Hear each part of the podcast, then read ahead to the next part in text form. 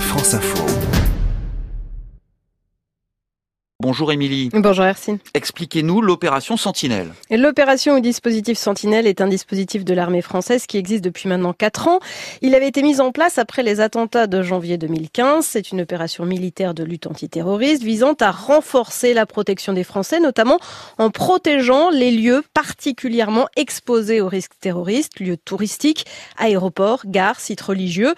Il regroupe 10 000 soldats, 7 000 mobilisés en permanence, 3 000 mobilisables à tout moment. C'est un dispositif qui a évolué au fil du temps. Notamment depuis octobre 2017, on est progressivement passé d'un dispositif fixe, statique, à des missions au schéma plus flexible, avec l'idée d'opérations moins prévisibles, plus réactives, que le dispositif puisse être ajusté en fonction des besoins, en concertation avec le ministère de l'Intérieur, dans un dialogue aussi avec les autorités préfectorales. Et donc cette réactivité, elle passe par un mécanisme qui a trois niveaux. Le premier, c'est ce qu'on appelle le socle, les soldats déployés en permanence sur le terrain pour les sites les plus sensibles, un échelon dit de manœuvre, des soldats déployés sur certains gros événements prévisibles et ponctuels, sommets internationaux, festivals, lors des départs et des retours de vacances à Noël, et une réserve stratégique en cas d'événements d'ampleur exceptionnelle, sportifs par exemple, ou de situations soudaines, inédites, comme il y a trois mois la sécurisation des marchés de Noël après l'attentat de Strasbourg, ou le renforcement déjà décidé en décembre dernier après des affrontements entre forces de l'ordre et casseurs lors de manifestations de Gilets jaunes,